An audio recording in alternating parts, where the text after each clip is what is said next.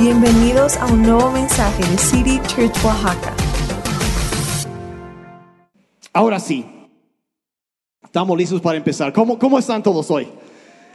También, ok. Entonces, si traes tu teléfono, tu Biblia, lo puedes ir sacando. Vamos a empezar en el libro de Hebreos, capítulo 4 hoy. Y estamos, ah, entonces, de nuevo, quiero ah, darte la bienvenida. Bienvenida también a los que nos acompañan en línea. Tuvimos algunos problemas técnicos ahorita, pero par- parece que ya se resolvió todo gracias al equipo este, técnico. Ahí vamos, pero quiero darte otra vez la bienvenida. Y hoy estamos terminando una serie que se llama El corazón de la casa. Estamos hablando de, ah, de, las, de las cosas más importantes, la visión, el corazón de esta iglesia, para que podamos correr juntos ah, y en la misma dirección y cumplir el deseo de Dios para nuestras vidas como individuos y también como congregación. Y, y yo, ah, honestamente, yo tenía planeado desde hace algunas semanas lo que iba a dar. Y, y esta semana Dios empezó a inquietarme y como que me decía, hay algo todavía más importante que lo que habías pensado. Y, no me dejaba, no me dejaba. Y hasta que por fin ya, ok, eh, me di cuenta que necesito regresar a quizá lo que es lo más básico en la vida cristiana. Y quiero hablar hoy de cómo ser transformado por la Biblia cómo ser transformado por la Biblia. Y hace algún tiempo yo estaba escuchando una, una frase que se ha hablado desde hace mucho tiempo. Dice que cuando buscas una iglesia, no busques la iglesia más cerca de tu casa, sino la que esté más cerca de la Biblia. Y esa es nuestra convicción aquí en City Church. Creemos en la, inerrancia, la, la autoridad suprema de la palabra de Dios y regresamos siempre a la palabra de Dios. Y, y como pastor yo anhelo y deseo que esta iglesia City Church sea una iglesia completamente fundamentada, cimentada y unida siempre, cada persona a la Biblia, a la palabra de Dios. No solo a nivel congregación, sino también a nivel individual, cada persona. Y, y por qué es tan importante la palabra de Dios en nuestras vidas. Y encontramos aquí en Hebreos 4, verso, verso 12, sí. Dice así que la palabra de Dios es viva y poderosa. Es viva, no es un libro nada más ahí arrumbado, es, una, es un libro que ha sobrevivido más de 3.500 años de, en, en sus diferentes partes de intentos de destruirlo y sigue ahí. La, la Biblia incluso dice que los cielos y la tierra pasarán, pero la palabra del Señor jamás pasará. Es algo, es, es la verdad eterna. Y dice, es una cosa viva y poderosa. Es, dice, más cortante que una espada de dos filos que penetra hasta lo más profundo de nuestro ser y examina nuestros más íntimos pensamientos y los deseos de nuestro corazón. Cada ser humano que entra en contacto con la palabra de Dios, la Biblia lo va a empezar a cambiar y de repente un día estás leyendo y, y, te das cuenta, híjole, hay algo que necesita cambiarse dentro de mí. Y te empieza a, enseñar, a instruir en dónde debes cambiar. Es una cosa viva. No es un libro cualquiera, no es un libro seco, aburrido, no es algo vivo. Y necesitamos, entonces necesitamos acercarnos siempre a la palabra de Dios. Y también, eh, aparte de todo esto, hay promesas que, que la Biblia ah, declara y habla sobre aquellos que se acercan y se abren a la influencia de la palabra de Dios. Y una que yo recuerdo mucho, Santiago 1.25 dice, si miras atentamente en la ley perfecta que te hace libre. O sea, si tú te detienes y examinas con cuidado la palabra de Dios, la ley perfecta, es, eh, cada palabra en este verso tiene si- muchísimo significado, pero si miras atentamente en la ley perfecta que te hace libre, o sea, esta palabra, la palabra de Dios, la Biblia va a traer libertad a tu vida. Si tú estás luchando con ataduras, con pecados, con heridas, con diferentes situaciones, en este libro vas a encontrar la solución y vas a encontrar libertad para tu futuro. Vas a ver cómo las cadenas del pasado son rotas por el poder de la palabra de Dios. Si miras atentamente en la ley perfecta que te hace libre, dice, y la pones en práctica y no olvidas lo que escuchaste, entonces Dios te bendecirá por tu obediencia. ¿Cuántos quieren esa bendición en su vida? Ah, Como la mitad, ahí vamos, ahí vamos. Yo quiero esa bendición en mi vida. Yo quiero lo que ese versículo habla y yo quiero eso para mi vida, lo quiero para tu vida, lo quiero que eso se haga realidad en esta iglesia, que la libertad, el poder de Dios está ah, fluyendo. Y pero la cosa es a veces personas se quedan, bueno, pero como que ¿Te has dado cuenta que la Biblia a veces pareciera que no da el mismo resultado en todas las, en todas las personas? Como que en algunos eh, entran en, y su vida es transformada y como que otros como que no tanto. Y dices, bueno, ¿qué estará pasando? Ves a, ves a dos personas que entran en una reunión, estaban esperando por un año y ocho meses para que City Church regresara a reuniones presenciales, están emocionados y llegan y, dos personas entran y escuchan las mismas alabanzas, cantan las mismas canciones, escuchan los mismos anuncios, escuchan la misma predicación y una persona sale bendecida, emocionada y la otra persona sale como que... "Ugh, no hay alimento aquí. Y te has preguntado qué pasará, cómo es que pueden haber dos resultados a veces tan diferentes, el mismo mensaje. Y pues la Biblia misma habla de eso. Es más, el Señor Jesucristo habló de esto. Y, y ahí es donde te, preguntas, bueno, ¿qué será lo que sucedió? ¿Qué fue lo que pasó en estas diferentes personas? ¿Y cómo es que una persona es transformada por el poder de la palabra de Dios y otra persona no? Pues como digo, Jesús habló de eso y vamos ahora sí al libro de Lucas capítulo 8 y vamos a leer una parte del capítulo para entender eso y, aprender cómo, qué es lo que nosotros debemos hacer para que la palabra de Dios transforme nuestras vidas. Lucas 8 de 4 al verso 15 es, un, es, es una un porción un poco larga de la Biblia, pero lo voy a leer rápidamente y después vamos a, a sacar eh, algunos principios de vida de esto. Y dice así el verso 4, habiéndose congregado una gran multitud y los que de varias ciudades acudían a Jesús, entonces les habló por medio de una parábola. Entonces habían reunido miles de personas de varias ciudades. Ahora, cuando eh, eh, una parábola, ¿qué es una parábola? Una parábola es una historia ah, terrenal que tiene un significado espiritual. Entonces Cristo cuenta una historia sencilla que cualquier persona puede entender y después saca principios espirituales de esta historia. Verso 5 dice, el sembrador salió a sembrar su semilla. Y al sembrarla, una parte cayó junto al camino y fue pisoteada y las aves del cielo se la comieron. Otra parte cayó sobre la roca y tan pronto como creció, se secó porque no tenía humedad. Otra parte cayó en medio de los espinos y los espinos al crecer con ella la ahogaron. Y otra parte cayó en buena tierra y creció y produjo una cosecha a ciento por uno. O sea, por cada grano que sembró salieron cien granos más. Y al hablar estas cosas Jesús exclamaba, el que tiene oídos para oír, que oiga. Entonces hay que entender que la Biblia está diciendo, Jesús está diciendo una cosa sencilla, pero hay un significado detrás de eso que necesitamos meditarlo. Acuérdense que acabamos de leer ahí en Santiago, el que mira atentamente es la promesa. Entonces Jesús aquí dice, el que tenga oídos para oír, que oiga. Ahora, hay una diferencia entre oír y escuchar. Nos dejaré pensando con eso.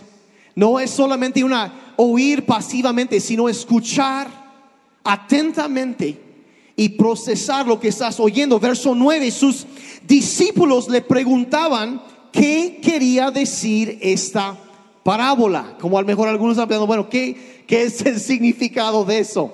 Los discípulos mismos pensaban lo mismo. Y verso 10 dice, él respondió, a ustedes se les ha concedido conocer los misterios del reino de Dios, pero a los demás les hablo en parábolas para que viendo no vean y oyendo no entiendan.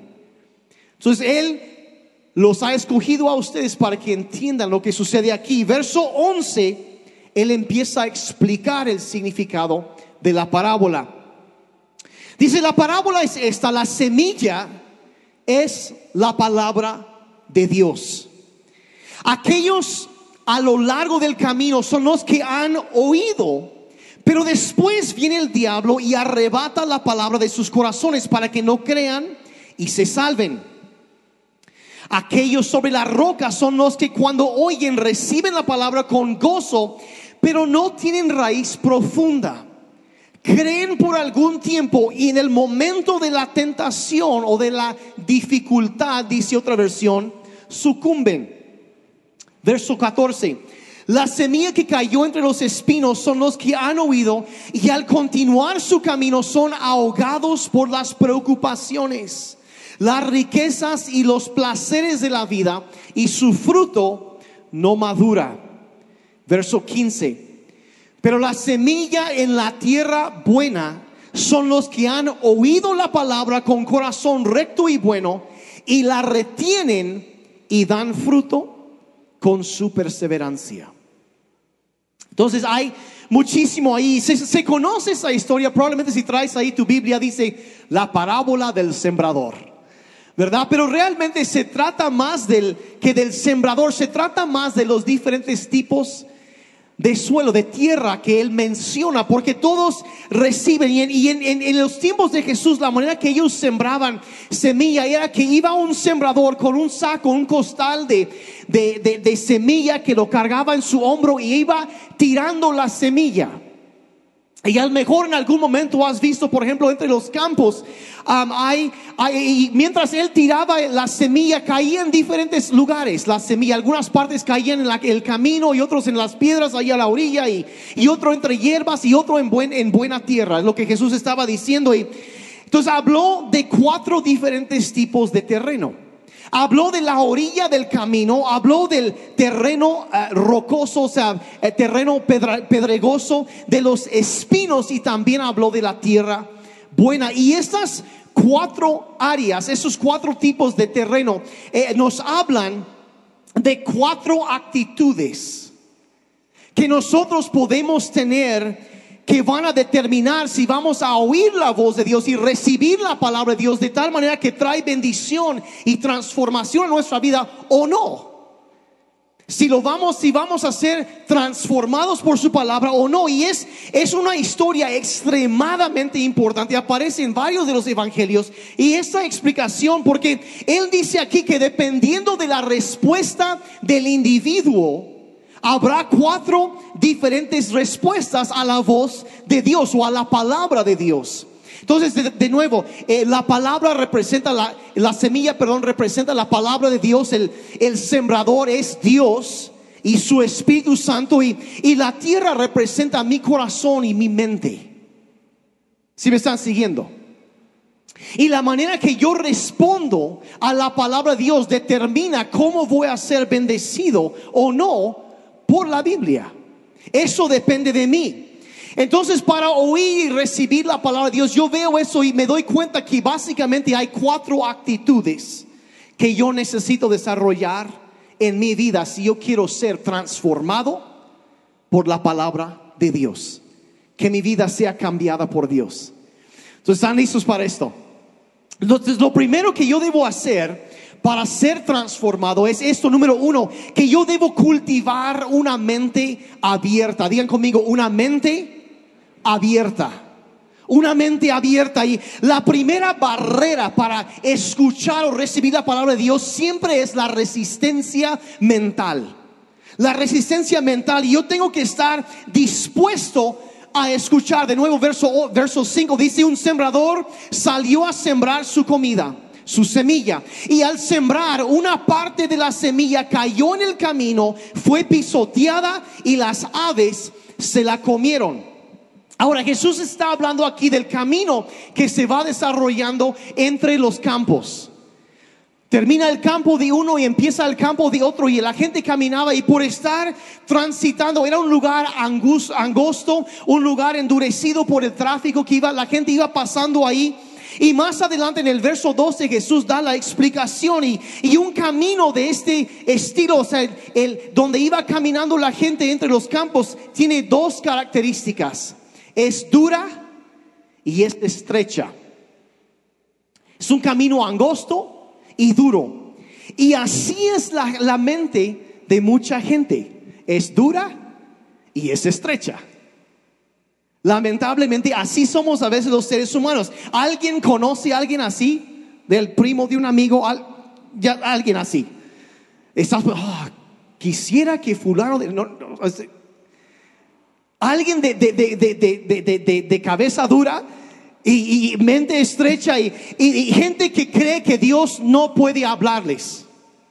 Gente que piensa que no necesita de la ayuda de Dios.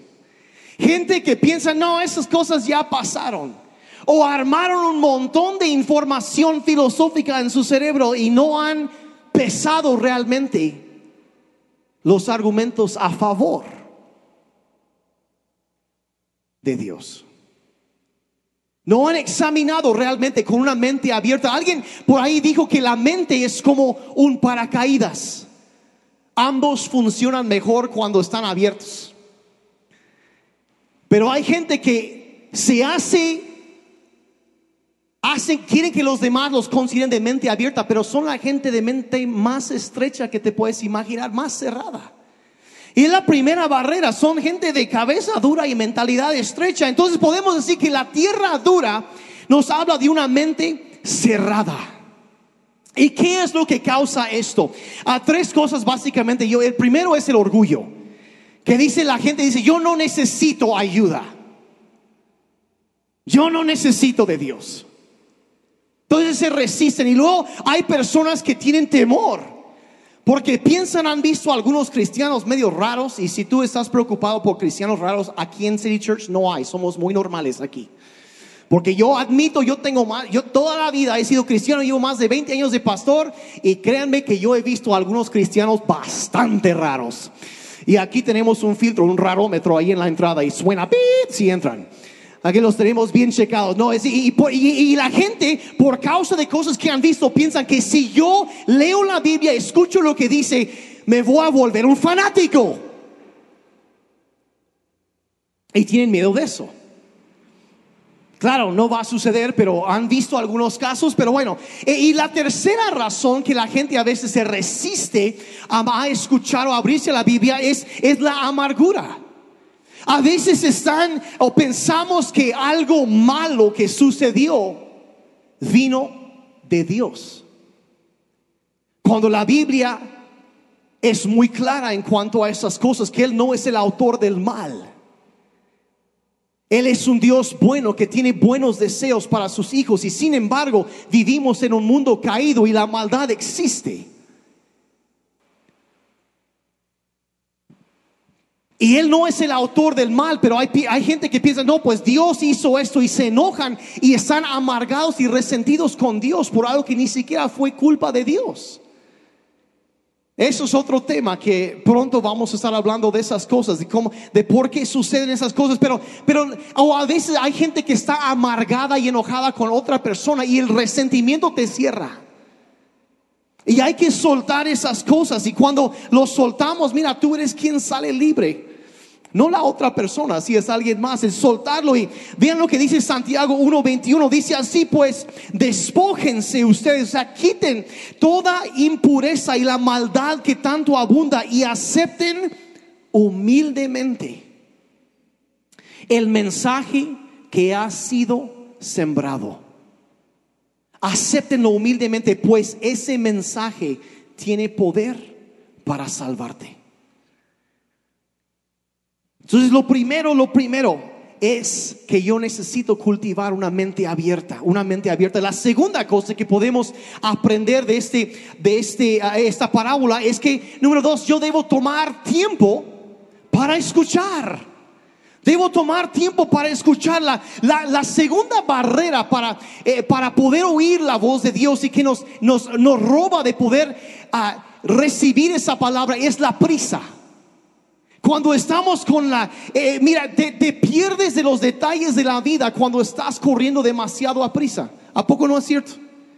Si tú vas viajando de aquí a México en avión, no ves casi ningún detalle. Vas a 500 y tantos kilómetros por hora, más 700, no ves mucho. Pero si vas manejando, ves más detalles. vas un poco más despacio. Y si vas en burro, pues todavía más detalles vas a ver, ¿verdad?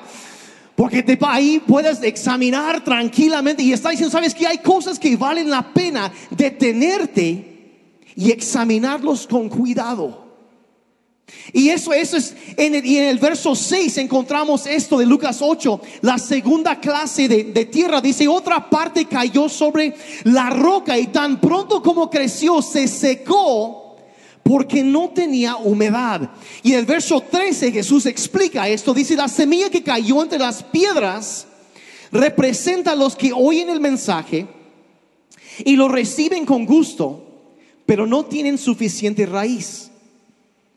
Creen por algún tiempo, pero a la hora de las pruebas fallan. Entonces podríamos decir que la la tierra rocosa o pedregosa, como esta versión dice, representa una mente superficial. Digan conmigo, una mente superficial que no se arraiga, no se detiene para crecer. Y, y eso es, ah, muchas veces oímos la palabra de Dios con gusto, vemos, vemos, ah, pero no tomamos el tiempo para reflexionar en eso y aplicarlo a nuestra vida y hacer el trabajo de examinarnos, a ver cómo debo responder, Señor, a tu palabra. Y no lo hacemos. Y mira, yo, yo, como digo, tengo más de 20 años de ser pastor y yo me he perdido la cuenta de personas las veces que personas se han acercado conmigo y, y después de, de, predico una enseñanza y, y, dice, y a veces hasta llorando y me dice, es que ese, esa palabra tocó mi vida y ay, no, me, me, realmente me tocó, pero voy observando y no es que esté juzgando nada así, pero no más observo. Pasan las semanas y los meses y los años y no ves ningún cambio en sus vidas y, no han sido tocados, pero no han sido transformados. Y le siguen hablando igual de, igual de feo a su esposa o a su esposo, igual de mala onda con sus hijos. Y la cosa que sea, pero sigues viendo lo mismo, lo mismo, lo mismo. Y Ahora, nadie, nadie quiere ser así, ¿verdad? No queremos ser personas superficiales, que nada más entra por un oído y sale por el otro. No queremos eso y ya. Entonces tienes que tomar tiempo para desarrollar tus raíces. Tienes que tomar tiempo para que eso se vaya entrando y cambiando tu vida cada vez más. Y ahora, ¿cómo haces eso? Pues necesitas dos cosas para desarrollar raíces en la vida cristiana. Lo primero que necesitas es un tiempo diario con Dios en su palabra. Necesitas un tiempo a diario con Dios. Leyendo quizá un plan en el app de la Biblia, leyendo tu Biblia, lo que sea, pero y orando, conociendo, y necesitas hacer eso.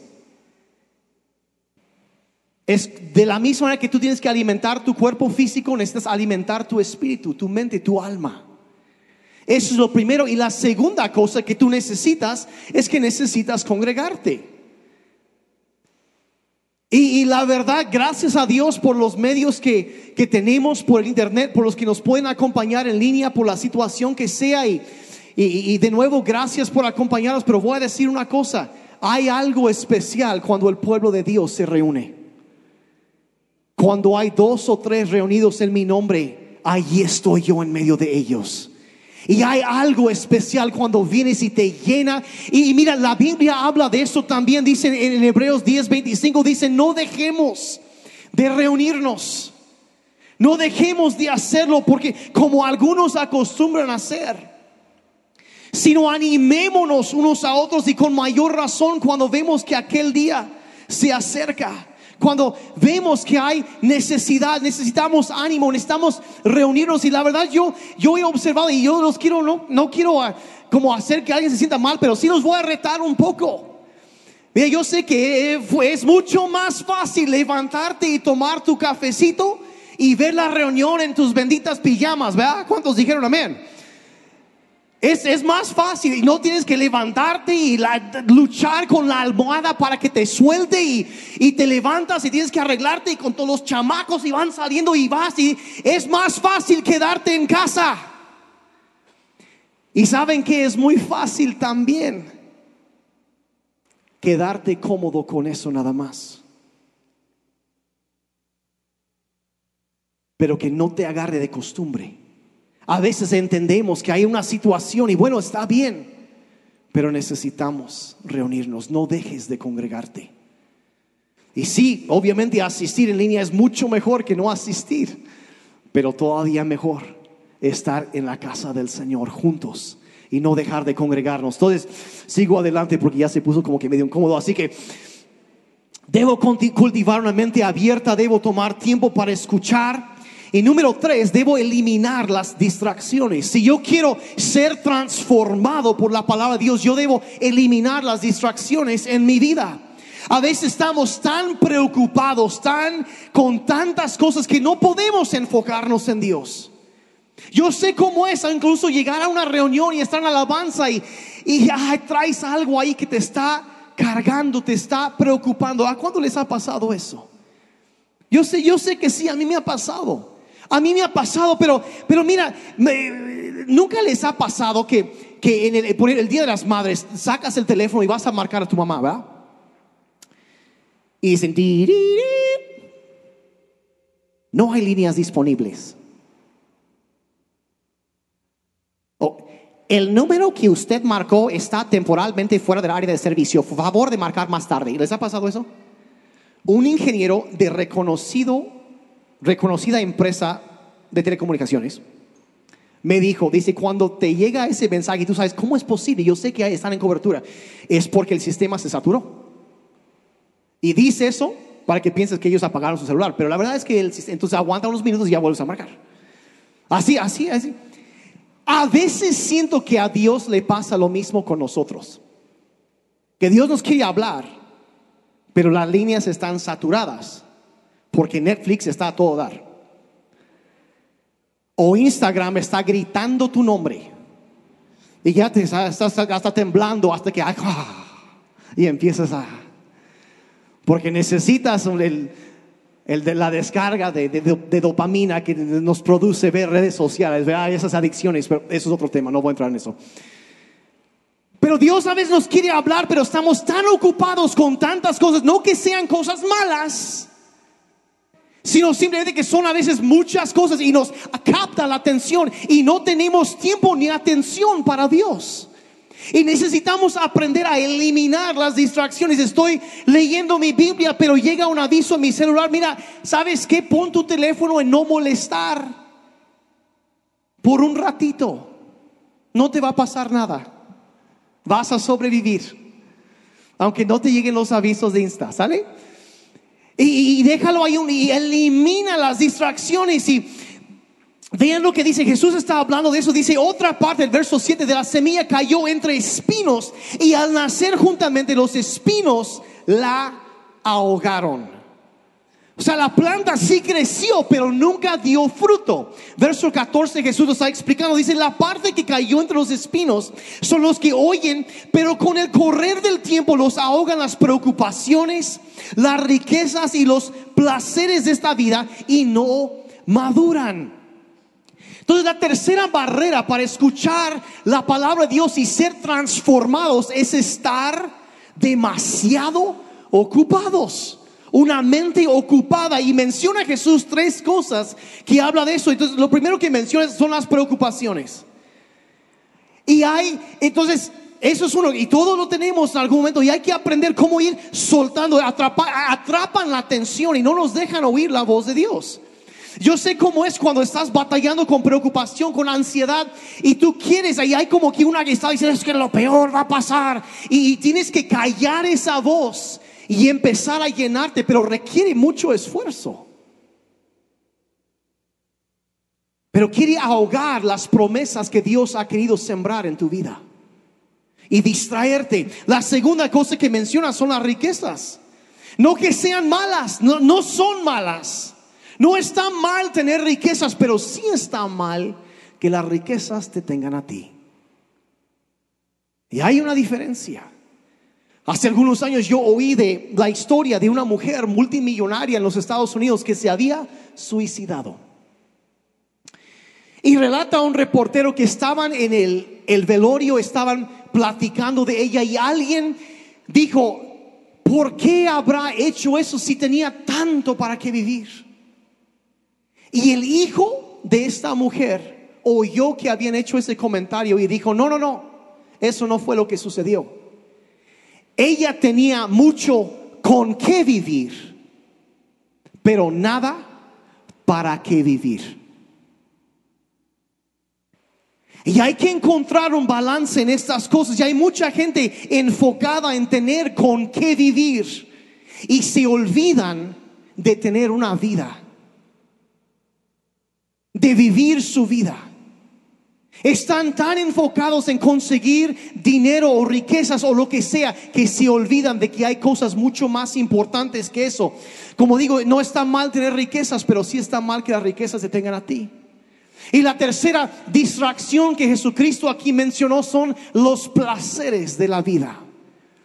Y debes saber que Dios no está en contra de que te diviertas en la vida. Dios no es un agua fiestas. Dios, Dios no, es, no está en contra del placer.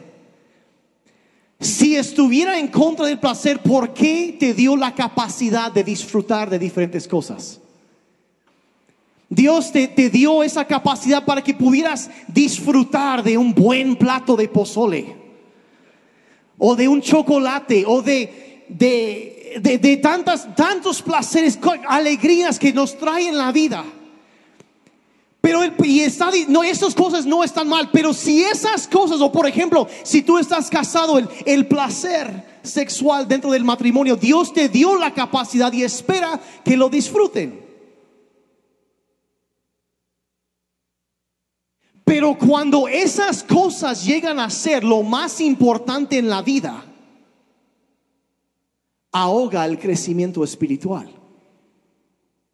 Si Dios no está en contra de esas cosas, da un marco donde se debe ejercer, donde se puede disfrutar. Y no está en contra de eso, pero, pero cuando eso llega a ser el enfoque de la vida y el enfoque total de la vida está sobre divertirse, hay un problema. Se pusieron bien serios. Sí. Y voy a decir una cosa aquí, un comentario sobre las hierbas y los espinos. ¿Qué tienes que hacer para que crezcan en tu jardín? No tienes que hacer nada. Solito crecen. Es impresionante, o sea, de la nada salen. Y crecen sin que hagas nada, o sea, y crecen de manera automática. Y sabes que es más, son señal de descuido. De descuido en la vida. Y, y cuando uno ve un jardín lleno de hierbas, ¿qué es lo que piensas? Hmm. Estos no cuidan. Es un señal de descuido. Entonces, ¿cómo está el jardín de tu vida? ¿Cómo está tu mente, tu corazón? Tu día normal, ¿cómo está ese jardín? Verás, la vida si compara el crecimiento espiritual con una semilla y nuestro corazón como tierra, somos un jardín. Y cuando Dios le habló a Adán y Eva, por ejemplo, los puso en el jardín y cultiven esto y háganla crecer. ¿Cómo está tu jardín? Hay muchas distracciones. El terreno con espinos es una mente preocupada. Una mente preocupada. Entonces yo debo cultivar una mente abierta. Debo tomar tiempo para escuchar. Debo eliminar las distracciones. Y número cuatro, con esto voy a terminar. Número cuatro, yo debo cooperar con lo que Dios dice. Debo cooperar, yo, yo debo tener una actitud que, mira, Dios dices que, ay, quisiera que Dios me hablara. Mira, te voy a contar un secreto acerca de oír la voz de Dios. Y es lo siguiente que Dios habla a las personas que desde antes deciden que van a obedecer lo que Él les diga. Dios lo hace. Lo hace. Hay una, dice verso 15, dice, la semilla que cayó en buena tierra.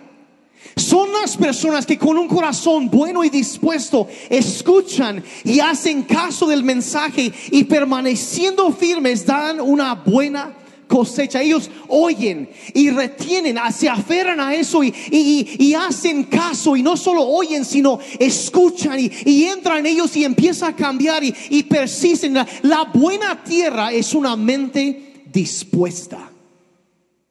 Una mente dispuesta. Yo hoy en la mañana me levanté y me acordé de un pasaje en el libro de Isaías que no lo puse ahorita, pero si no mal me acuerdo es en Isaías 60, no, no, mal, no me acuerdo bien. Y, él, y Dios empieza hablando, dice, el cielo es mi trono y la tierra el estrado de mis pies. ¿Dónde está el lugar que tú puedas edificar para mí?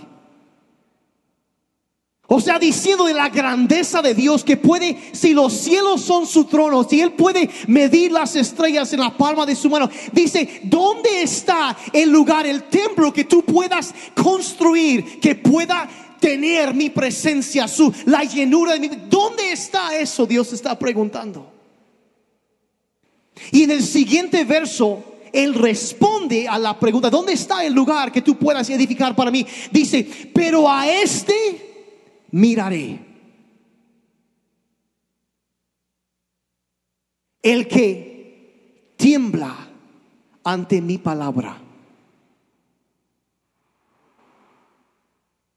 O sea, una persona que que tiene una actitud de, temor reverente, reverente delante de Dios y que se acerca a su palabra diciendo, yo quiero ser como ese que, que oye y que mira atentamente a la ley. Y yo quiero que Dios me hable. Y hoy que abro mi Biblia, yo quiero que el Espíritu Santo traiga luz a mi vida, que sea con luz para mi camino. Y cuando llego a la reunión, Padre, yo estoy pidiendo que me hables, que cambies mi vida, porque yo quiero ser más como tú. Y yo quiero cambiar, yo quiero ser una persona diferente, yo quiero ser mejor mejor esposo, mejor padre, mejor hijo, mejor empleado, mejor patrón. Yo quiero ser luz en medio de las tinieblas. Y esta persona que tiembla ante su palabra dice, a este yo miraré.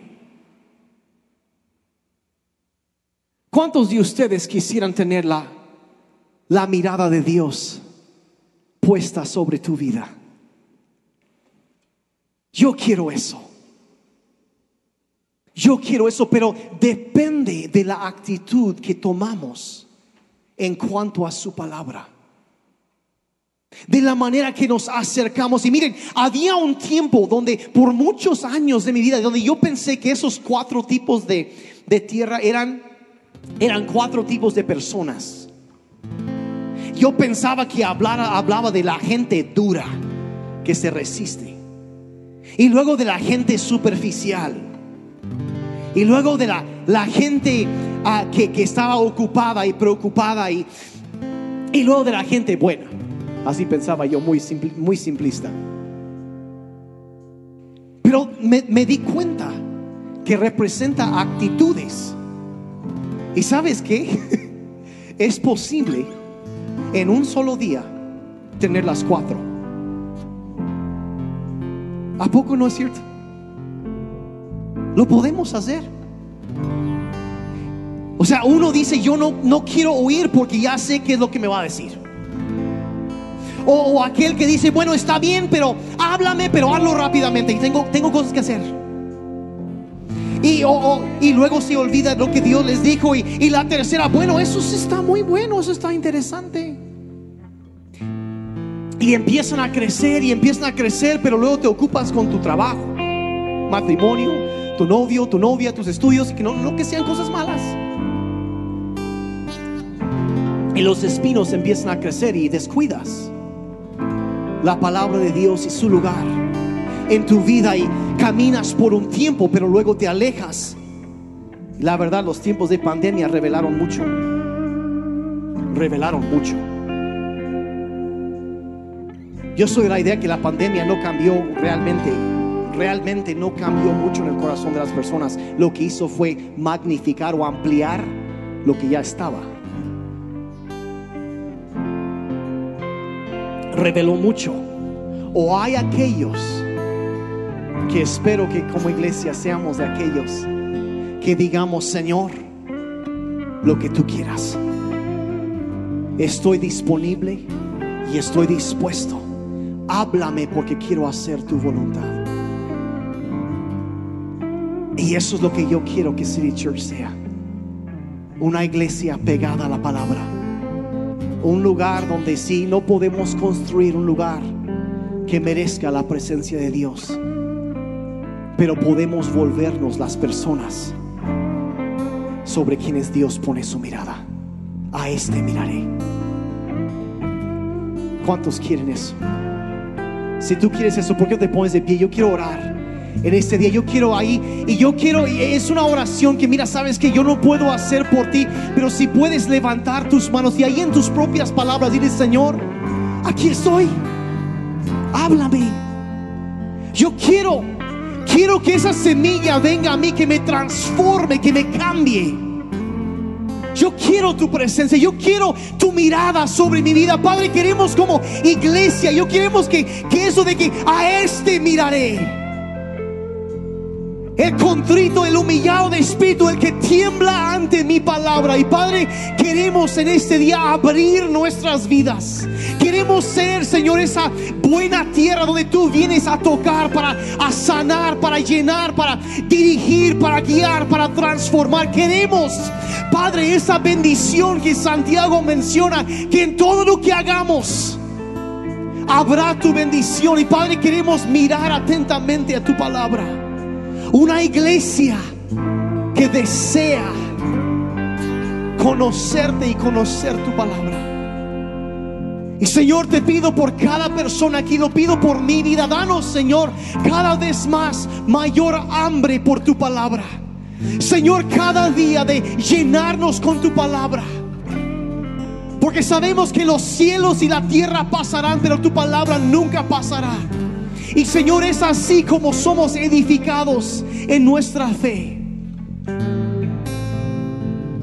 Ayúdanos a ser, Señor, personas de un buen corazón dispuesto y disponible.